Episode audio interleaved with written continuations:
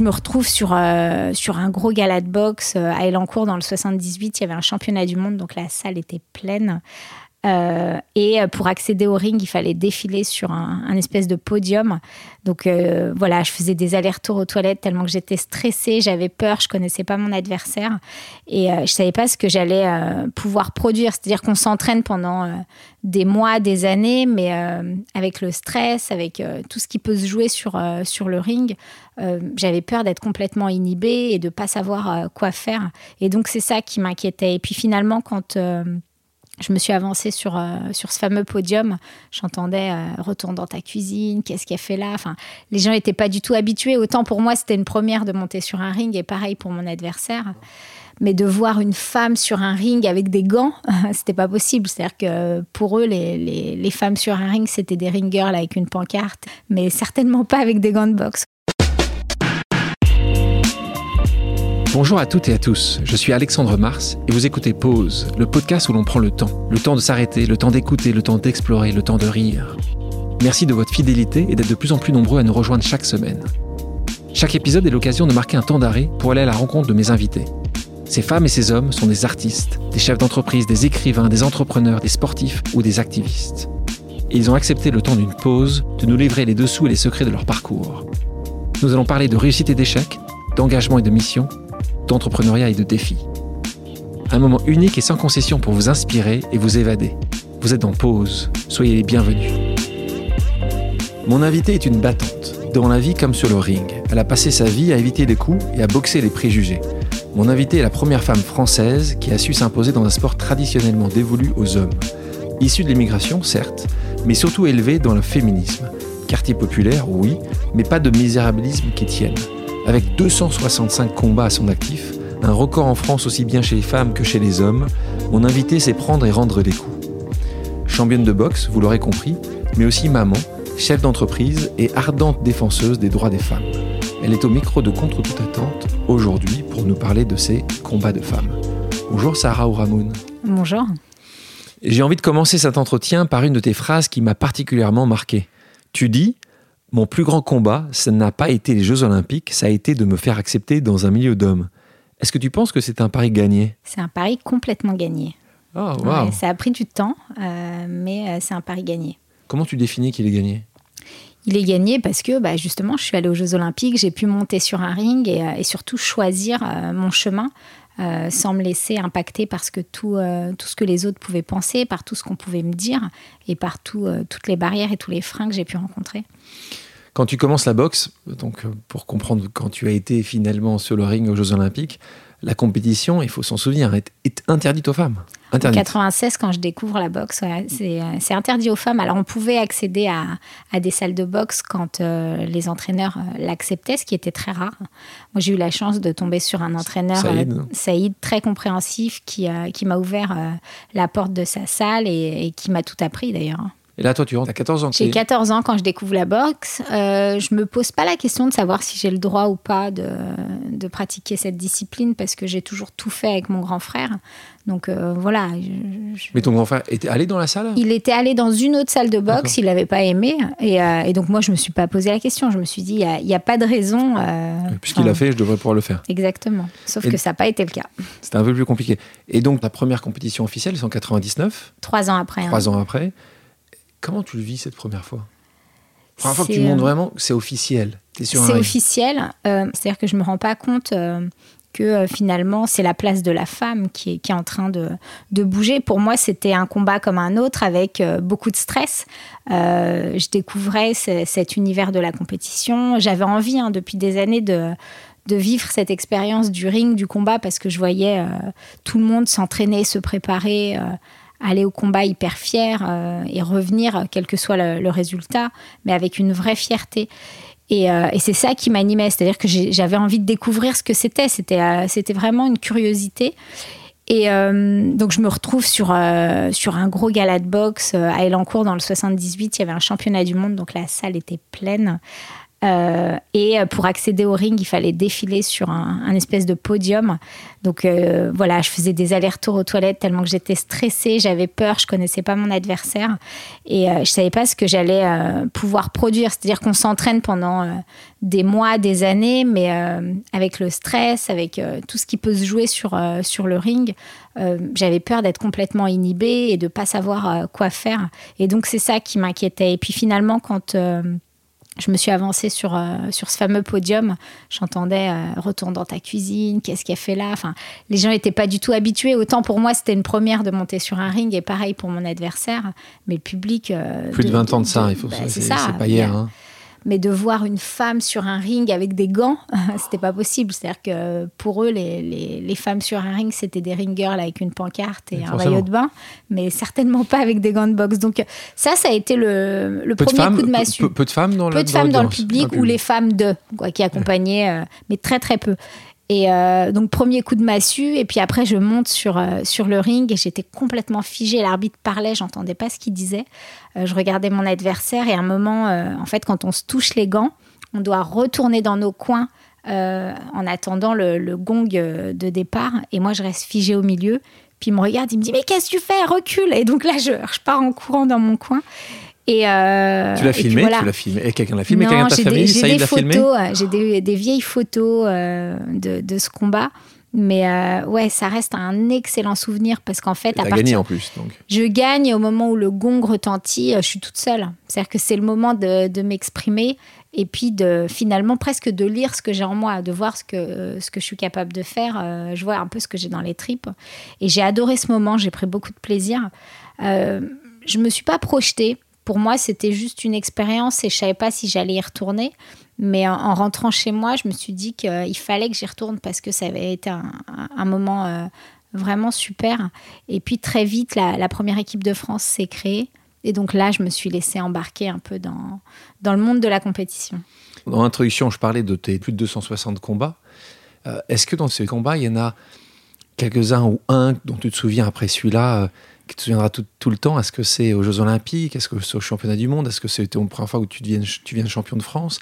Est-ce qu'il y a quelque chose où toi, tu. Il tellement. A tellement, pas à en sortir un? Si, si, il y en a. Bah, après, vraiment, euh, celui qui a, j'ai envie de dire, presque changé ma vie, c'est le, celui. Euh, euh, qui m'a permis de me qualifier pour les, euh, les Jeux de, de, Rio. Et puis après, il y a eu des combats beaucoup plus tristes. Hein. C'est celui de 2012 où justement je perds euh, et je me qualifie pas pour, pour les Jeux de Londres. C'était la première fois que les, la boxe au féminin était un, inscrite au programme olympique. Donc voilà, il y, a des, quand même des deux, trois combats qui, ouais, qui m'ont marqué, mais oui, de façon assez assez douloureuse, euh, mais beaucoup, beaucoup de, belles victoires euh, qui, euh, qui, font que ça reste un très, très bon souvenir. Sur 265, combien de victoires? Alors j'ai 30 défaites sur papier et des quand je dis sur papier c'est des combats qu'on m'a pas volés. Et puis en vrai j'ai 5 vraies défaites qu'on n'oublie pas quoi qui marquent certaines qui m'ont presque mis un petit coup de pied aux fesses pour pouvoir y retourner plus forte et puis d'autres voilà que, que j'ai mérité parce que l'adversaire était, euh, était bien meilleur. Quand tu dis que des défaites qui te font revenir plus forte, c'est dans l'instant, six minutes après ou c'est une semaine ou deux semaines après?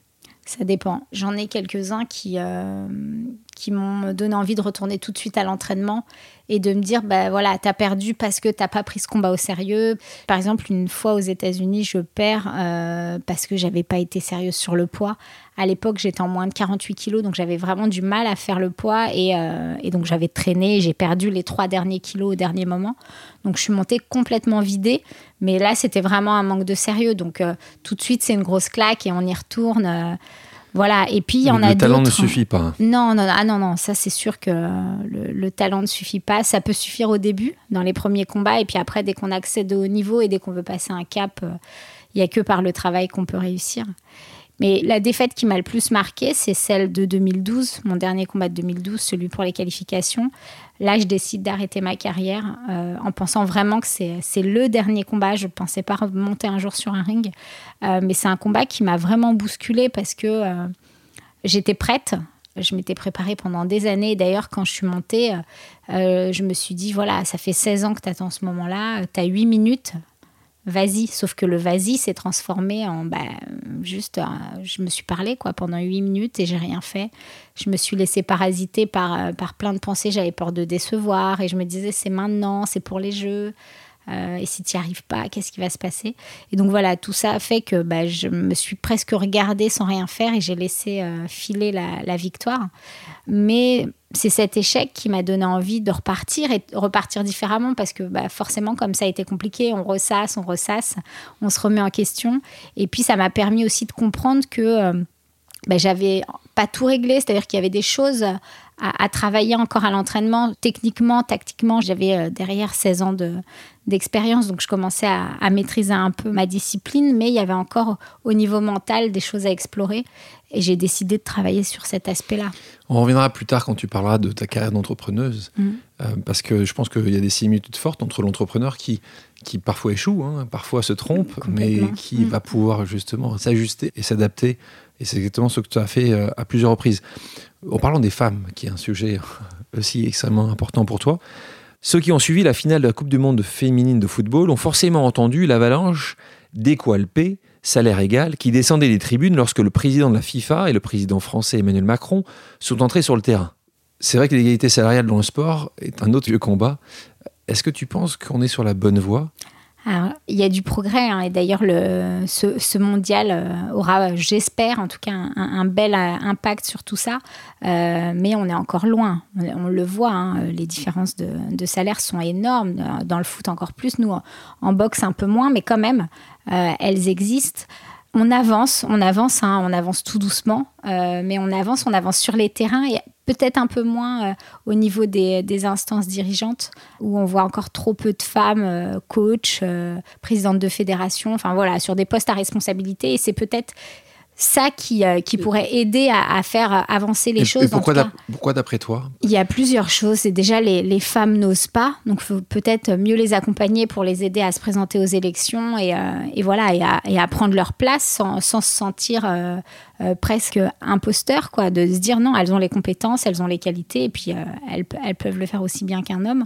Et puis il y a peut-être aussi les mentalités hein, dans, ces milieux-là, dans les fédérations, c'est toujours compliqué pour une femme de, s'imposer parce que pour le coup, c'est du combat au quotidien. Et euh, bah, moi, je prends mon exemple, j'ai envie hein, de, m'engager dans, le mouvement sportif, mais je sais qu'il va falloir euh, se battre tous les jours. Et des fois, on se pose la question de savoir si ça vaut le coup, si on ferait pas mieux de, retrouver sa petite famille et euh, de trouver un sens ailleurs. donc voilà, c'est pouvoir être accompagné pour être assuré et prendre confiance. Mais c'est vrai que voilà, on avance, on avance. Et, moi, j'y crois. J'ai envie de, continuer à me battre. J'ai posé les gants aussi euh, pour pouvoir euh, m'engager euh, ailleurs et notamment dans cette voie-là. Quand on regarde ton parcours, on peut voir qu'il y a une similitude frappante avec le parcours de ta maman. L'envie d'aller plus loin, d'aller là où on ne vous attend pas forcément. Elle, en fuyant le mariage forcé qu'on lui a mm. imposé en Algérie. Toi, en choisissant un métier jusqu'à la réserver aux hommes. D'où vous vient cette envie de bousculer le destin, cette soif de liberté à toutes les deux? Je crois qu'il y a une vraie volonté de, se faire son chemin et surtout choisir euh, seul de pas laisser les autres décider pour nous. Et enfin, on, l'a toujours euh, vu. Elle, euh, elle en Algérie où on, a décidé qu'il fallait qu'elle se marie. Enfin voilà, il fallait être la femme euh, parfaite, de bonne famille, etc. Et puis moi après, euh, avec la boxe où on me disait ben non, c'est pas pour toi, il faut pas faire ci, il faut pas faire ça. Donc, euh, donc voilà, c'est ouais cette volonté de, choisir par nous-mêmes. Est-ce que ton éducation justement et l'univers dans lequel tu as grandi ont joué un rôle dans le choix de cette discipline particulière qui est la boxe? Je crois que ça a vraiment euh, eu un impact dans le sens où j'ai grandi euh, avec mes, mes, frères et sœurs, donc on est six, trois filles, trois garçons.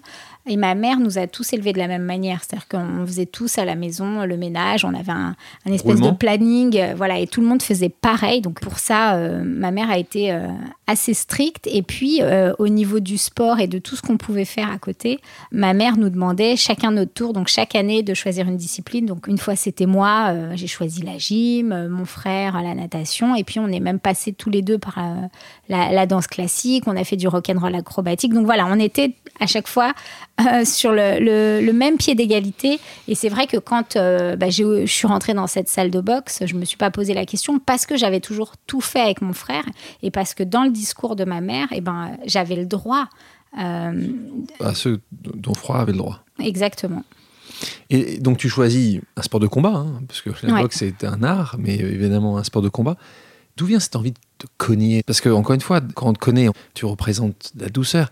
Où tu arrives à puiser cette hargne? En fait, j'ai fait beaucoup de sports de combat. Hein. Je suis passée par le judo, le taekwondo et puis après, bon, euh, la boxe. Euh, tu le faisais en parallèle ou avant 14 ans, tu avais, avais, déjà essayé J'avais déjà? essayé plusieurs autres disciplines de, combat, mais il n'y a jamais eu envie, enfin, il n'y a jamais eu d'agressivité ou d'envie de, faire mal.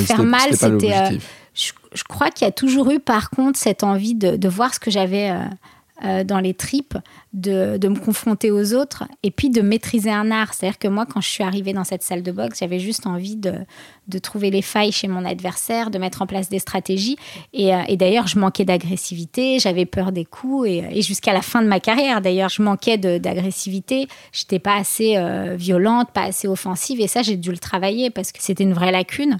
Il y a toujours eu ce besoin de comprendre ma discipline euh, et de la maîtriser et vraiment de jouer avec quoi donc je l'ai vraiment pris comme un jeu ouais, plus donc mm. très stratégique très complètement mais surtout pas de la volonté euh, comme certains presque comme un non non comme un, comme un jeu d'échecs en me disant bah, je vais me placer d'une certaine manière pour faire réagir mon adversaire et euh, je vais mais donc quand ton adversaire quand tu arrives un nombre de fois assez important sur le ring Bon, évidemment, tu étudies ton adversaire. Certainement, plus les années ont passé, plus tu avais la capacité de voir ses analyses. Donc, toi, c'était pas la volonté de te dire je vais le détruire, je vais lui marcher dessus. C'était beaucoup plus, encore une fois, un jeu. Et tu as eu cette peur? Cette peur, elle t'a accompagnée à chaque fois? La, la peur, pas? Non, la peur m'a accompagnée à chaque combat. Et, ça jusqu'au bout. Hein. Euh, d'ailleurs, on, le dit souvent en boxe, c'est que si t'as pas peur, tu ne vas pas être assez attentif, tu as peut-être trop confiance et du coup... Euh, c'est pas bon. Mais en tout cas, moi, j'ai toujours eu Tous, tous les combats, même là où tu as perdu J'ai toujours eu peur. Peur, pas, pas, peur de l'autre, mais peur de, de, mal faire, peur de ne pas maîtriser mon corps, de pas trouver les solutions. Ça a été surtout euh, ces peurs-là mais j'ai jamais eu de, haine, de colère envers l'autre. C'est-à-dire que j'avais en face un adversaire. Pour moi, c'était un, adversaire rouge ou bleu, mais je voulais pas forcément savoir euh, qui c'était, d'où il venait. Euh, c'était euh, une personne qui allait me permettre de, mieux me connaître, de m'aider à, me dépasser, à m'exprimer. Euh, c'était surtout ça, mais il n'y a, pas d'émotion. Et d'ailleurs, il faut pas en avoir parce qu'après, on perd en lucidité et, on n'arrive plus à construire sa stratégie. pour, ceux qui ont regardé Rocky 1, 2 ou 3 ou 4, même, en fait, non. Et la volonté, c'est pas forcément de détruire son adversaire. Non, non, non. Euh, non, c'est D'ailleurs, très souvent, quand euh, on exprime comme ça un peu de haine, de colère, ça c'est dans les débuts, hein, quand on ne sait pas encore gérer ses émotions. Et bon, on fait beaucoup d'erreurs. Et euh, en boxe, on se fait punir tout de suite. Donc, on apprend justement à, à tempérer, à être beaucoup plus lucide pour comprendre, pour analyser. Je pense que l'intérêt qu'il y a dans les sports, c'est que tu peux toujours trouver quelqu'un de meilleur que toi. À part quand tu es Kevin Meyer, cette star du décathlon lui, il est quand même meilleur que beaucoup de gens dans beaucoup de disciplines. Mais si tu mets Kevin Meyer de côté, l'intérêt en plus du sport de combat, et la boxe en est un, c'est que tu perds cette lucidité quand tu penses vraiment que tu es meilleur. Ben là, quand tu l'es pas, tu te fais punir tout de suite. Et les coups euh, te remettent vraiment à ta place. Moi, j'avais pas envie que le système choisisse euh, la fin de ma carrière et m'oriente vers la sortie. Tu parlais de, se connaître soi-même.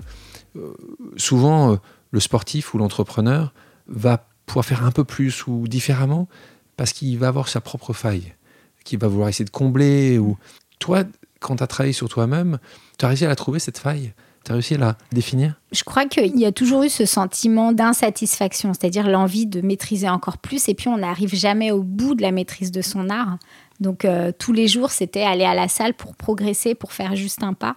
Et ça, ça m'a porté euh, vraiment jusqu'au bout. Et je me suis rendu compte qu'après 22 ans de pratique, j'avais encore plein de choses à apprendre. C'est extrêmement cérébral ce que tu me fais comme réponse. en gros, on peut s'améliorer, on peut. Mais à un moment ou à un autre, quand tu te lèves à 6 heures du matin avant d'aller à l'école, quand tu après l'école, tu vas encore retourner à la salle, c'est parce que tu dis tu as envie de réussir là, tu as envie d'être la meilleure, tu as envie de, que ce soit une sortie potentielle pour toi. Est-ce qu'il y a quelque chose qui t'a animé Parce que tu peux pas juste te dire à 16 ans, à 18 ans, tu vas en faire autant juste parce que tu as envie d'être meilleur. Non, en fait, je me suis découverte une âme de compétitrice très vite. C'est-à-dire que dès que j'ai commencé à, sortir euh, en international avec l'équipe de France, je me suis rendu compte que bah, j'étais différente. Dès qu'il y avait un titre en jeu, j'avais une hargne et puis j'avais une envie et, j'avais envie de devenir la championne et d'aller encore plus loin. Donc, euh, il y a eu les France, l'Europe, le monde. Et puis après, forcément, quand on a commencé à parler de, des Jeux Olympiques, il y a toujours cette envie d'aller plus loin, de, de grappiller, de maîtriser euh, sa discipline. Et forcément, quand on est euh, sportif de haut niveau et qu'on commence à, décrocher comme ça des titres, des médailles, on a envie d'être le meilleur de, son sport et presque de marquer euh, l'histoire. Mais moi, ce qui m'animait vraiment, c'était la compétition. C'est-à-dire qu'il y avait l'entraînement, mais l'entraînement, j'ai accepté que ce soit le moyen de, vivre ce plaisir de la compétition. Et on passe des heures à répéter le même geste, seul, devant un miroir, avec son entraîneur, avec des, partenaires. Mais c'est pour vivre ce petit plaisir de, du combat. Des quelques minutes où tu vas être sur le ring. Pour moi, ce carré magique, là, c'était le sérum de vérité. C'est-à-dire, OK, tu, tu, vas te voir vraiment, tu vas voir ce que tu vaux et, euh, et tout ce que tu as fait pendant des heures et des heures et des heures. On va voir si si tu es capable de le ressortir. Tu parlais de l'entraînement. J'aurais aimé être cette petite souris quand tu ouvres la porte pour la première fois de ce qui est devenu, je crois, qui s'appelle après Boxing Beats. Je ne sais pas si c'est encore le nom aujourd'hui. Je crois pas que c'était pas le nom à l'époque. Donc Aubervilliers, tu rentres à 14 ans ils te regardent comment les gens à l'intérieur? Tu, te sens déjà tout de suite bien accueilli Les regards te portent autant en disant elle vient chercher son papa, son frère? Au début, c'était compliqué parce que euh, je me retrouve dans une salle où il y a 50, 60 hommes. Parce que euh, à l'époque, moi j'étais encore ado, mais c'était un cours pour adultes. Et euh, tout le monde s'entraîne dans tous les sens. Il y a des pros sur le ring qui mettent les gants c'est assez impressionnant. Ils, ils, crient presque à chaque coup. Il y a des gens au sac, à la leçon. Enfin, ça grouille de partout. Et quand je rentre, on voit un peu les, regards de travers où les gens se disent bah, qu'est-ce qu'elle a? Elle s'est perdue ou elle vient chercher quelqu'un. Au début, on, nous regarde comme ça. C'est quand on commence à enfiler les gants et se mettre à côté d'eux et sautiller, qui se disent non mais euh, qu'est-ce que tu fais là? Tu vois bien que c'est difficile.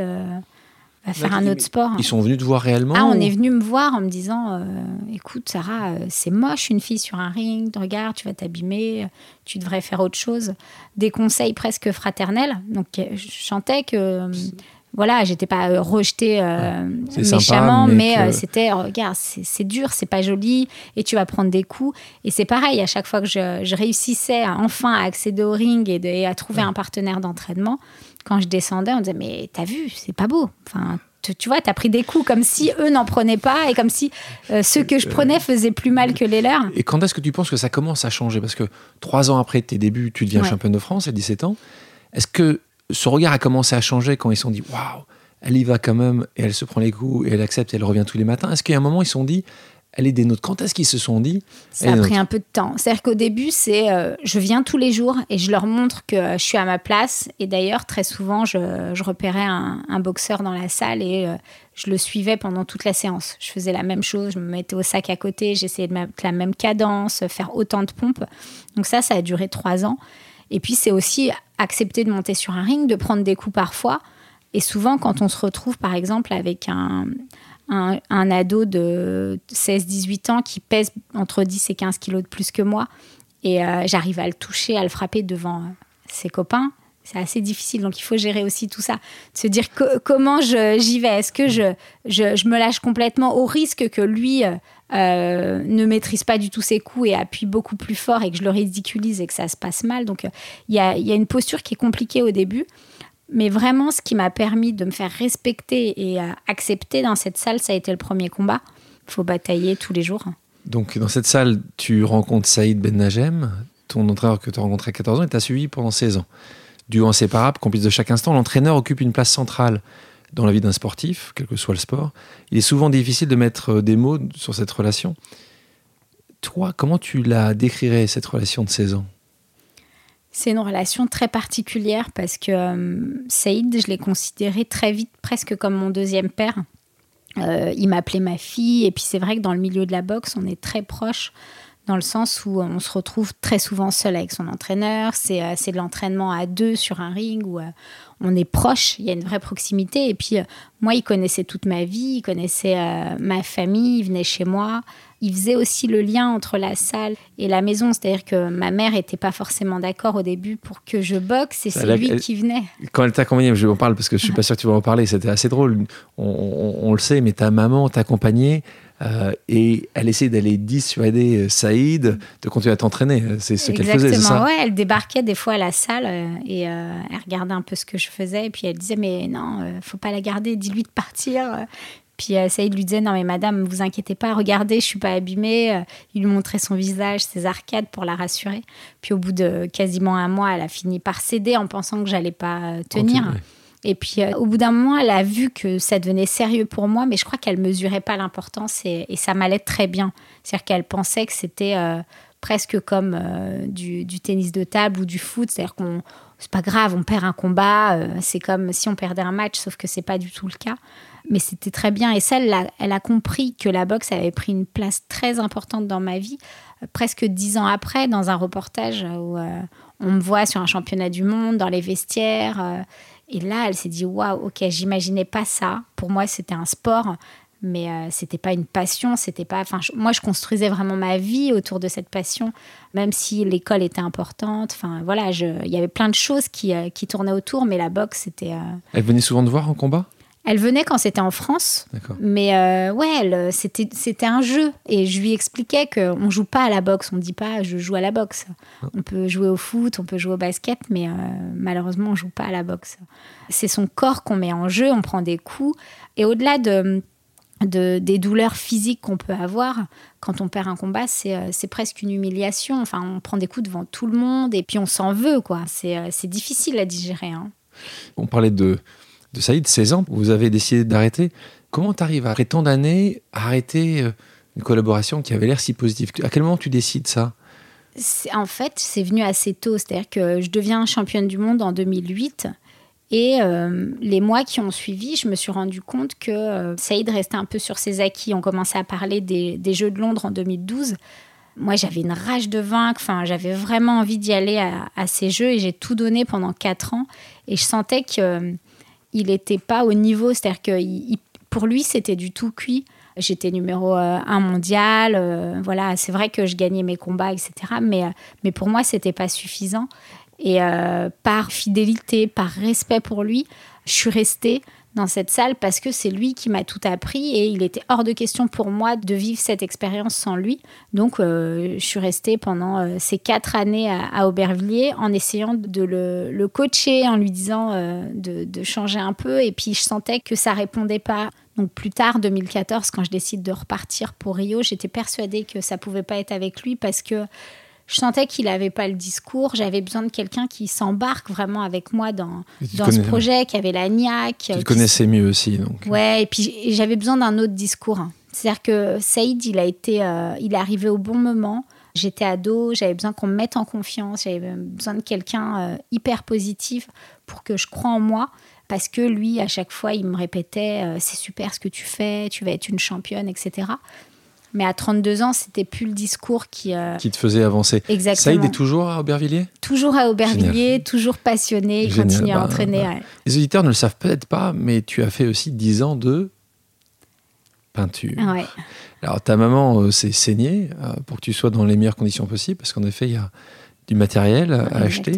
Comment elle a réagi quand tu troques justement tes pinceaux pour des grandes boxes? Elle l'a pas mal pris parce que c'est vrai que c'est euh, c'est moi qui voulais peindre et c'est vrai qu'à l'époque. Euh, T'étais passionnée. J'étais passionnée et puis euh, c'était moins accessible que maintenant parce que on était sur Clichy à l'époque, mais je me souviens que pour acheter ne serait-ce qu'un tube de peinture ou, ou un pinceau, c'était trop compliqué pour nous. Donc moi, je faisais des tableaux, je les revendais et avec ça, je m'achetais du matériel. Donc il fallait qu'on prenne le métro, qu'on aille euh, dans, une petite boutique, le Frambourgeois, dans Paris. Donc, c'était la, grande sortie et je mettais trois heures pour choisir un pinceau parce qu'il y en avait des tonnes et je pouvais m'en payer qu'un. Mais elle m'a accompagnée dans, cette passion. Et quand j'ai décidé d'arrêter pour la boxe, euh, euh, je lui ai expliqué que c'était juste une pause, que c'était pas un abandon, que j'arrêtais pas complètement, que voilà, c'était une période où j'avais besoin de d'aller vers d'autres univers.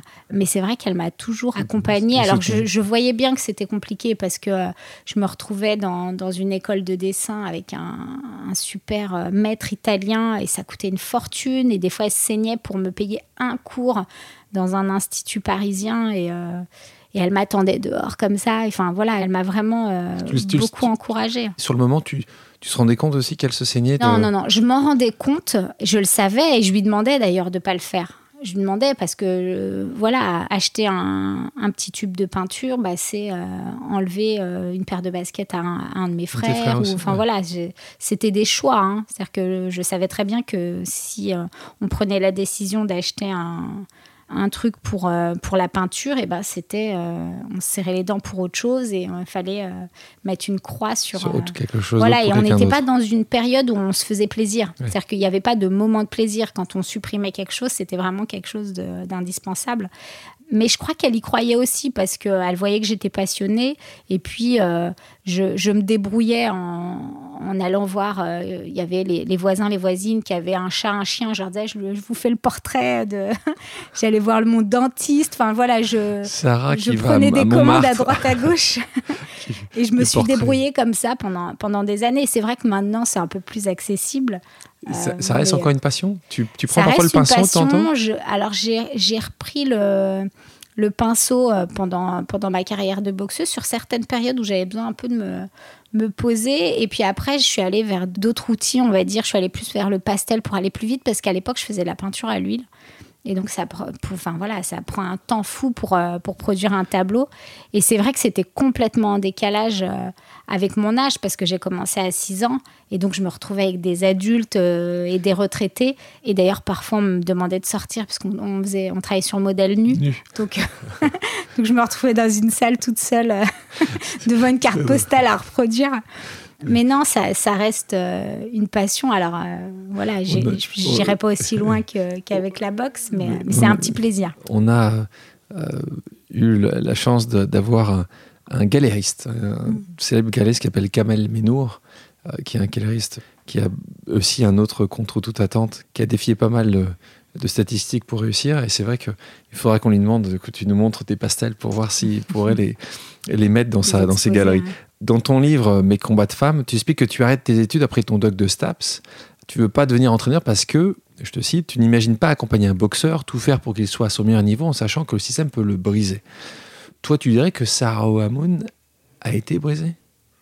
Non, au contraire. Euh, ce système euh, nauséabond m'a donné la rage de vaincre et, justement, c'est un peu dans la même lignée que le fait de vouloir choisir son destin. Moi, j'avais pas envie que le système choisisse euh, la fin de ma carrière et m'oriente vers la sortie parce que c'est ce qui se passait pour beaucoup de boxeurs et de boxeuses quand on monte sur un ring et qu'on sait que on a, avant même d'avoir commencé, on va être déclaré perdante. une fois, deux fois, trois fois. C'est toujours compliqué après de retourner à l'entraînement, de trouver les ressources pour. C'est vraiment comme ça.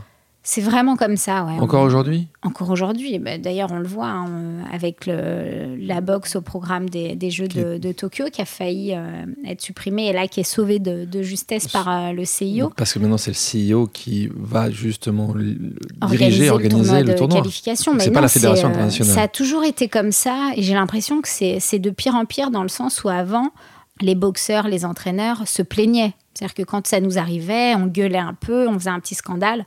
très souvent, on nous le faisait payer au combat d'après, mais au moins on disait quelque chose. Moi, sur ma fin de carrière, on était résignés. C'est-à-dire que quand il y avait un vol, bon, on regardait et on disait Oh, on a vu pire. Et puis on laissait passer. Donc en fait, c'est devenu euh, banal. Et moi, non, j'avais pas envie que ça m'atteigne, mais surtout, j'avais pas envie que ce système-là de vraiment me, mette dehors et euh, brise mon, mon rêve d'aller au jeu, quoi. Donc non, ça m'a pas brisé. Par contre, euh, aujourd'hui, je, sais qu'il y a des choses à faire et je suis pas encore prête à y retourner pour combattre tout ça. Donc, je crois qu'il va me falloir un peu de temps. Combattre le système. 2003, mm. tu arrêtes les compétitions. Tu dis la salle n'a plus pour moi cette dimension de refuge qu'elle avait au début. Pour quelles raisons tu sentais ça? Pour plein de raisons. C'est-à-dire que j'arrive à un moment où je me dis qu'il faut que je me construise professionnellement et que je me ressente sur mes études. La boxe féminine, c'était catastrophique, c'est-à-dire qu'on n'avait pas un encadrement sérieux. très souvent, on rencontrait euh, l'entraîneur national à l'aéroport et euh, il fallait faire avec, c'est-à-dire qu'on avait un homme dans le coin qu'on connaissait pas, qui connaissait pas nos forces, nos faiblesses, qui savait pas comment on fonctionnait sur un, sur un ring. Et donc, il fallait bricoler comme ça. On n'avait pas d'équipementier, on n'avait pas forcément de, kiné et tout. Donc, c'était encore les débuts de, cette discipline. Mais euh, comparé à d'autres nations, on était ridicule. Donc euh, il y avait ça, j'avais l'impression de tourner en rond, c'est-à-dire qu'il n'y avait pas d'évolution, on ne nous prenait pas au sérieux et on nous répétait sans cesse que tant qu'on n'était pas olympique, on n'aurait pas plus. Et puis quand on réussissait à faire des résultats, on nous disait, bah, vous voyez, même sans rien, vous en faites, donc pourquoi vous voulez qu'on vous donne plus de moyens? Et donc voilà, il y a eu plein, plein, plein de choses comme ça qui ont fait qu'à un moment donné, je me suis dit, euh, c'est pas un métier, ça reste une passion et ça commence à avoir un impact négatif sur, euh, sur mes études. Et donc j'ai décidé de. Tu penses toujours que la boxe n'est pas un métier? Je le pense toujours et jusqu'au bout, ça, pour moi, ça n'a pas été un métier, hein. ça a été une, vraie passion. Parce que financièrement, tu devais faire d'autres choses à côté, c'est essentiellement parce que, Oui, déjà, déjà financièrement, je, devais faire euh, autre chose à côté. Hein. J'avais pas de sponsor, pas d'aide, euh, pas d'aide de la fédération, donc je gagnais vraiment rien de la boxe. Donc il fallait quand même travailler pour pouvoir euh, vivre cette passion. Euh, mais en même temps, j'avais pas envie de, me réduire juste à la boxe. J'avais besoin d'avoir plein d'autres activités à côté. Et c'est ce qui m'a permis de trouver un équilibre. Je crois que le fait d'avoir les études, d'avoir un travail, j'ai retrouvé quelque part. Euh, bah déjà, j'avais besoin d'avoir autre chose. C'est-à-dire qu'il y a il y a un plan B, un plan C, et euh, justement en cas d'échec, il y a plein de projets à côté. Et puis, en même temps, on était dans un sport peu reconnu, donc ça pouvait pas être un métier. Même si j'avais voulu devenir boxeuse professionnelle et vivre de la boxe, n'aurait pas été possible. La chose qui rassure aussi dans, l'entrepreneuriat, c'est que euh, on peut exister même si on n'est pas numéro un, ce qui n'est pas le cas euh, dans le sport et encore moins en boxe. Euh, tu gagnes ou tu perds, hein. tu n'as qu'un champion sur le ring. 2013, événement très important tu deviens maman pour la première fois, et donc là, tu décides de faire un break. Donc c'est Aina, c'est ça Aina, et tu as aussi une petite Mia. À ce moment-là, tu décides de revenir en 2014 pour donc préparer les JO de Rio. Évidemment, comme tu l'as dit précédemment, tu n'as pas réussi à te qualifier pour ceux de Londres. Et donc là, à ce moment-là, la fédération te pousse à oublier ton rêve. Prétextant que tu as 32 ans, que ta grossesse t'a vite diminué physiquement. Euh, malgré ces réticences, c'est grâce au finissement participatif, donc ça c'est mm. intéressant de l'indiquer, tu y vas et donc tu ramènes pour la France, Cocorico, la médaille d'argent. C'est la meilleure des réponses pour toi euh, Comment ça s'est passé à ce moment-là? Est-ce que la fédération l'a compris? Comment tu as vécu justement ce post-Rio euh, Le post-Rio, ça a été euh, forcément merveilleux hein, parce que je suis allée au bout de mon rêve et ça a été deux ans de vrais combats, de doutes, de moments où tout le monde te dit que tu n'y arriveras pas, que ça sert à rien. Donc c'est deux années où j'ai dû me protéger et en même temps rester concentrée sur mon objectif. Quand je reviens de Rio, la fédération, euh, forcément, bah, me suit, y croyait. mais, euh, mais c'est arrivé très tard. Honnêtement, je pense que la fédération a fait plusieurs erreurs après ces jeux, c'est-à-dire qu'ils n'ont pas réussi à capitaliser sur euh, les six médailles, sur la team solide. J'ai pas de, rancœur hein, euh, envers la fédération dans le sens où je peux comprendre, j'arrive, j'ai 32 ans, ma fille elle avait six mois, euh, j'ai lancé ma boîte, deux ans sans boxer. On est à deux ans des Jeux, il y avait déjà des filles qui se préparaient pour cette Olympiade. Je viens bousculer tout ça. je peux comprendre hein, qu'ils n'y croyaient pas. Là où, euh, c'est dommage, c'est vraiment que ouais, nous est pas utilisé pour faire en sorte de développer encore plus la boxe après ces jeux. On aurait pu trouver des arrangements. Moi, j'ai vécu mon rêve et je sais que, que c'est en regardant d'autres champions aussi que, que ça m'a donné envie d'y croire et de, vivre les émotions euh, de, de, ces jeux, des challenges, des compétitions. Et donc, je, le savais pertinemment qu'en revenant avec une médaille, j'avais une nouvelle responsabilité. C'était celle de porter un message euh, positif sur le sport, parler aux, petites filles et leur dire allez-y, foncez, vous pouvez y arriver. Et puis si vous avez des rêves, euh, voilà, faut, faut pas hésiter. Et, euh, et c'est dommage que la fédération nous ait pas utilisés. La fin de carrière, parce qu'on arrive à cette fin de carrière, est toujours un moment compliqué pour les sportifs, on le mm. sait. Euh, malheureusement, il n'y a quasiment pas ou peu d'accompagnement de la part de toutes les structures existantes. C'est pas uniquement malheureusement la fédération de boxe, mais l'ensemble des fédérations. C'est pas forcément facile. Toi, tu as réussi le pari foot concilier boxe et entrepreneuriat. Tu peux nous raconter cette aventure, le lancement de tes gants connectés, tes fameuses salles de boxe Boxer Inside. Est-ce que tu peux nous raconter la genèse de Sarah Ramoun, entrepreneuse? J'arrête la boxe en 2012. Euh, à l'époque, j'étais à Sciences Po et je me retrouve dans un séminaire qui s'appelle Initiation à, l'entrepreneuriat, qui était dirigé par Jacques-Henri Hérault, euh, l'actuel président de, de l'OM. Et euh, dans ce séminaire, il y a, plein d'entrepreneurs qui viennent raconter un peu leur parcours. Et je me rends compte que euh, bah, c'est par l'entrepreneuriat que je vais me reconstruire parce qu'il y avait encore cette douleur de, l'échec aux, qualifications des Jeux de Londres. Il y avait aussi euh, cette expérience de sportive, de boxeuse que j'avais et que surtout j'avais cette envie de capitaliser dessus. Je savais pas trop quoi faire parce que à part être entraîneur, voilà, il y avait que ça et moi j'en avais pas du tout envie. Et euh, je me suis dit qu'il fallait que je réfléchisse à un projet autour de la boxe, l'entrepreneuriat. Et donc voilà, j'ai lancé plein de trucs, des gants de boxe connectés, salles de boxe, euh, des programmes euh, en entreprise justement où l'idée c'était vraiment d'utiliser la boxe comme un outil de développement personnel. Et, c'est vrai que le sport m'a aidé dans ce projet parce que j'ai osé. La grosse différence, c'est que quand tu es sportif, tu es accompagné tu passes 99% euh, de ton temps à l'entraînement et puis après tu pars au combat. Là, je me suis retrouvée seule face aux concurrents directs. Et donc, tu au combat 99% de ton temps. Exactement. Ça, c'est la, grosse différence. Et puis, euh, la chose qui rassure aussi dans, dans, l'entrepreneuriat, c'est que euh, on peut exister même si on n'est pas numéro un. Ce qui n'est pas le cas dans le sport et encore moins en boxe. Euh, tu gagnes ou tu perds. Hein. Tu n'as qu'un champion sur le ring. Alors que dans l'entrepreneuriat, je me disais, mais c'est pas grave, même si je suis pas la meilleure dans mon secteur, je peux m'épanouir et je peux euh, voilà, être fière de ce que j'ai pu euh, mener. Et quand tu, tu, regardes justement les quelques années passées maintenant, depuis que tu étais à ce séminaire ou à Sciences Po avec Jacques-Henri Hérault, qui est d'ailleurs un entrepreneur, parce qu'avant d'être président de l'Olympique de Marseille, c'est un entrepreneur. Comment tu le vois justement ces dernières années? Énormément appris. Justement, tu aurais dû imaginer avoir un entraîneur avec toi euh, sur ces sujets-là.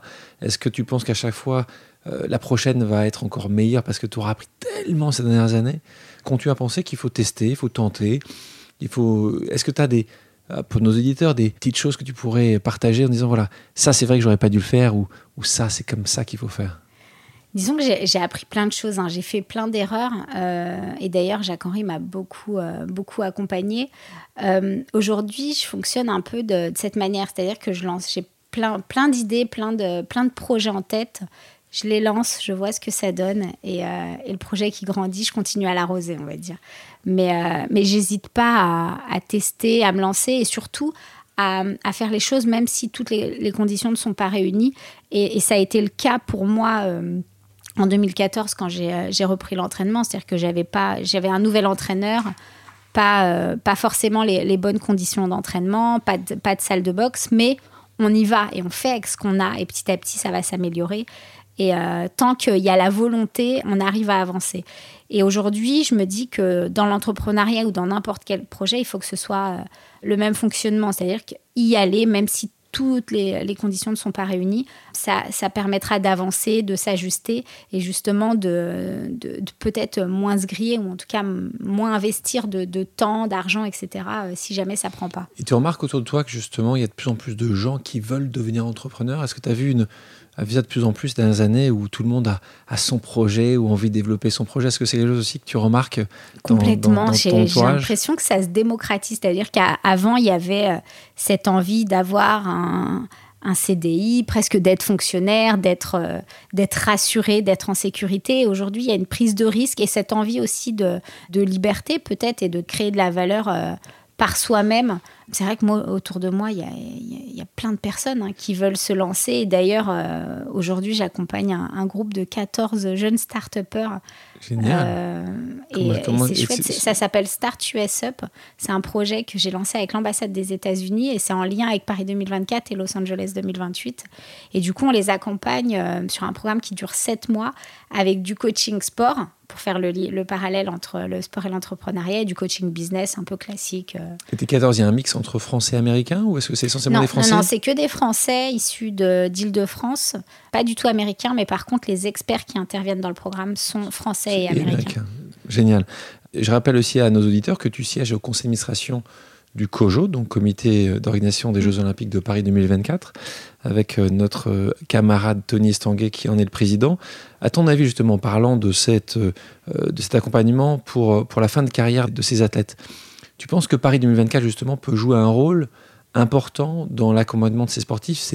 Ces sportifs, les Sarah de ce monde, qui passent des années et des années à s'entraîner pour le drapeau pour ramener une médaille. On sait très bien, tu parlais des six, de vous six qui avez ramené une médaille des JO de, Rio. Est-ce que tu penses que Paris va avoir un rôle important à jouer là-dessus? Est-ce que toi, c'est quelque chose que tu regardes particulièrement euh, pour aider justement euh, à faire que ces athlètes aient une vie qui soit aussi passionnante et belle après euh, leurs exploits? Complètement. C'est vrai que euh, Paris 2024 a un, rôle à jouer hein, dans ce sens-là. Enfin, moi, je me suis engagée dans, dans ce projet pour, euh, pour deux raisons. La première, c'est que voilà, c'est il y a des sites qui vont être euh, situés en, Seine-Saint-Denis. C'est là que j'ai découvert la boxe. Et, et, où j'ai grandi d'ailleurs. J'ai envie que ce soit des, des, jeux inclusifs pour ces habitants-là parce qu'on a, on a vu passer par exemple l'euro en 2016 et, et on, on l'a pas vécu, c'est-à-dire qu'on n'était pas dans les stades, on n'a pas travaillé sur, sur cette, euh, cette compétition. Donc voilà, faire en sorte que ce soit inclusif. Et puis, de façon très personnelle, c'est aussi une manière pour moi de, revivre ces émotions des Jeux, de prolonger un peu euh, ce, rêve olympique. Ouais. On compare souvent l'entrepreneuriat avec un sport de combat. Est-ce que toi, tu connais parfaitement les deux mondes? C'est assez rare. Hein. Il y a mm. moins d'entrepreneurs qui ont été champions de boxe. Est-ce que tu vois justement le fait que quand tu es entrepreneur, c'est un combat au quotidien, ça ne s'arrête jamais, il y a toujours quelqu'un qui va arriver pour essayer de prendre ta couronne. Est-ce que toi, tu vois quelque chose d'assez... Euh, tu vois un parallèle facile? Complètement, complètement. Que ce soit dans, dans le quotidien, la préparation, la confrontation à la concurrence, euh, la patience et, l'endurance aussi de construire, de se dire... Euh, ouais, les choses n'arrivent pas comme ça. Et puis pareil, même quand on prend des coups, réussir à être lucide, essayer de comprendre pourquoi, pourquoi on l'a pris et, et, rebâtir un peu une stratégie en fonction de, de ce qui se passe. Il y a vraiment des, Beaucoup de similitudes. Des similitudes Boxer est un, est un métier sublime, mais c'est aussi l'un des métiers les plus violents euh, au monde, même si tu considères pour toi ce n'était pas forcément un métier. Est-ce que tu aimerais que Eina ou Mia deviennent boxeuses? C'est une question qu'on me pose souvent. Euh, Oublions-la alors. Non, mais euh, je sais pas en fait. Je sais pas. Je me dis que j'aimerais qu'elle boxe pour apprendre le sport, pour euh, toutes les valeurs positives de, cette discipline. Et euh, j'ai pas envie qu'elle boxe parce que, contrairement à ma mère, je sais ce que c'est. Euh, je sais que ça fait mal aussi, enfin physiquement, mais aussi moralement. Et puis il y a tout ce système-là où j'ai pas envie qu'elle soit abîmée par tout ça, mais en même temps, après 20 ans de boxe, je me sens pas abîmée, je me sens tellement plus forte. Donc si à un moment donné elles veulent monter sur un ring, je les accompagnerai. Un peu tôt encore. Un peu tôt, ouais. Mais bon, euh, la grande commence déjà à boxer. Elle a grandi dans les salles de boxe. On voit où ça va terminer tout ça. Dernière question pour toi, Sarah. Est-ce que Sarah ou Ramoun, ministre des Sports, c'est envisageable? Pourquoi pas? C'est En tout cas, c'est pas exclu. Euh... Tu proposé? Non, non, non, on me l'a pas proposé. Je pense que j'ai encore euh, du chemin à faire, euh, des choses à apprendre, mais je, ouais, c'est pas quelque chose que, tu n'es pas fermé. Exactement. Pour terminer euh, cet euh, entretien avec toi, Sarah, nous euh, allons passer sur un quiz. Donc deux propositions. Tu choisis l'une des deux. Tu nous expliques pourquoi ou pas. vitesse ou endurance? Vitesse. Mike Tyson ou Mohamed Ali? Indéniablement Mohamed Ali, même si j'ai beaucoup de respect pour Mike Tyson. Gants ou pinceau? Les deux. Aujourd'hui, les deux. Et non, je crois que c'est un temps pour tout. C'est-à-dire que j'ai eu euh, un temps avec les pinceaux, un temps avec les gants, et aujourd'hui, euh, il est peut-être euh, le moment de, reprendre les pinceaux et de, me faire plaisir. Et pourquoi pas prendre de la boxe? Voilà, pour lier les deux. Victoire au chaos ou au point? Au point, allez. Au point parce que ça. Incroyable. Ouais, au point parce qu'on va au bout euh, du combat et euh, on construit et, euh, et, parce que ça permet de, de, faire durer le plaisir. Après, le chaos dans, dans, une catégorie comme la mienne, les moins de 51 kilos ça chez arrive, les femmes, ça arrive, rarement. ça arrive très très rarement. Et donc voilà, dans, dans ma carrière sur, sur 265 combats, j'ai mis deux vrais chaos. Ouais. C'est-à-dire que voilà, c'est très rare. Après, bon, il y a ce qu'on appelle les, les chaos techniques où c'est l'arbitre qui arrête, c'est encore autre chose, mais un chaos net où la personne tombe en boxe euh, amateur, c'est rare. Estelle Moselli ou Tony Yoka? Oh, C'est difficile comme ah question. Bah. Bah, je, je, vais dire Estelle parce que parce que c'est une femme et aujourd'hui c'est un peu le porte-drapeau de, de, la boxe féminine professionnelle et puis parce que j'ai passé des années euh, avec elle euh, en stage, en camp d'entraînement, en compétition.